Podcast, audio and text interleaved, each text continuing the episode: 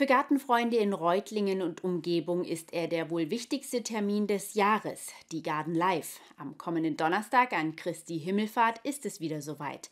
In der Pomologie öffnet die Gartenmesse ihre Pforten und das schon zum 20. Mal. Seit 2002, mit Unterbrechung während der Corona-Pandemie, präsentieren sich hier jedes Jahr Floristen, Garten- und Landschaftsbauer und andere Betriebe der grünen Branche. Auf der Garden Live gibt's jede Menge zu entdecken. Überall grünt und blüht es, wo Floristen und Pflanzenhändler ihre Gewächse präsentieren. Azubis im Garten- und Landschaftsbau lassen sich bei der Arbeit über die Schulter sehen. Anbieter von Gartengeräten und Zubehör zeigen die neuesten Trends. Daneben gibt es allerlei Dekoartikel und Accessoires zu bestaunen und auch zu kaufen. Bis zum Garten-Whirlpool reicht das Angebot auf der Reutlinger Gartenmesse. Essen und Trinken und ein kulturelles Rahmenprogramm mit Musik verwandeln die Pomologie in eine große Gartenparty. Das Besondere des Jahr ist unser, dass wir zum 20. Mal die Garden Live feiern können. Da freue ich mich sehr darüber. Das ist doch eine Episode oder einen Zeitrahmen über lange Zeit, der uns viel Freude bereitet hat und wo sich viele Dinge entwickelt haben, wo sich auch das Gesicht der Garden Live immer wieder geändert hat.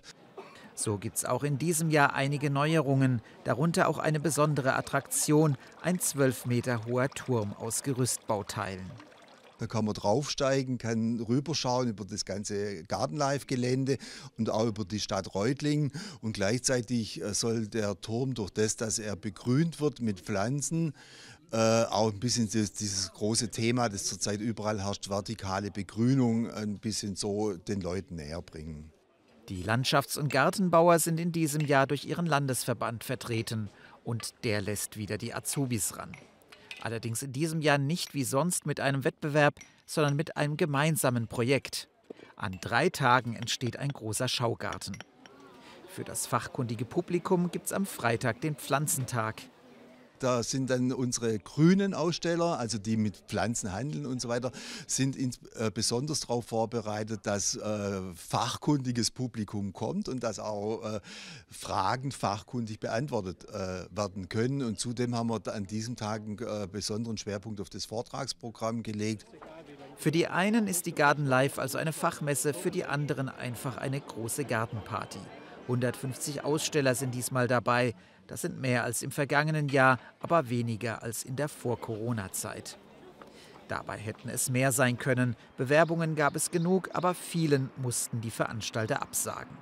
Wir legen schon großen Wert darauf, dass viele vom Bereich Pflanzen, vom Bereich Gartenbau, auch Gartenarchitektur kommen und dazu passende Accessoires. Und dann muss man halt dem einen oder anderen Aussteller doch äh, einfach absagen, weil es einfach nicht dazu passt.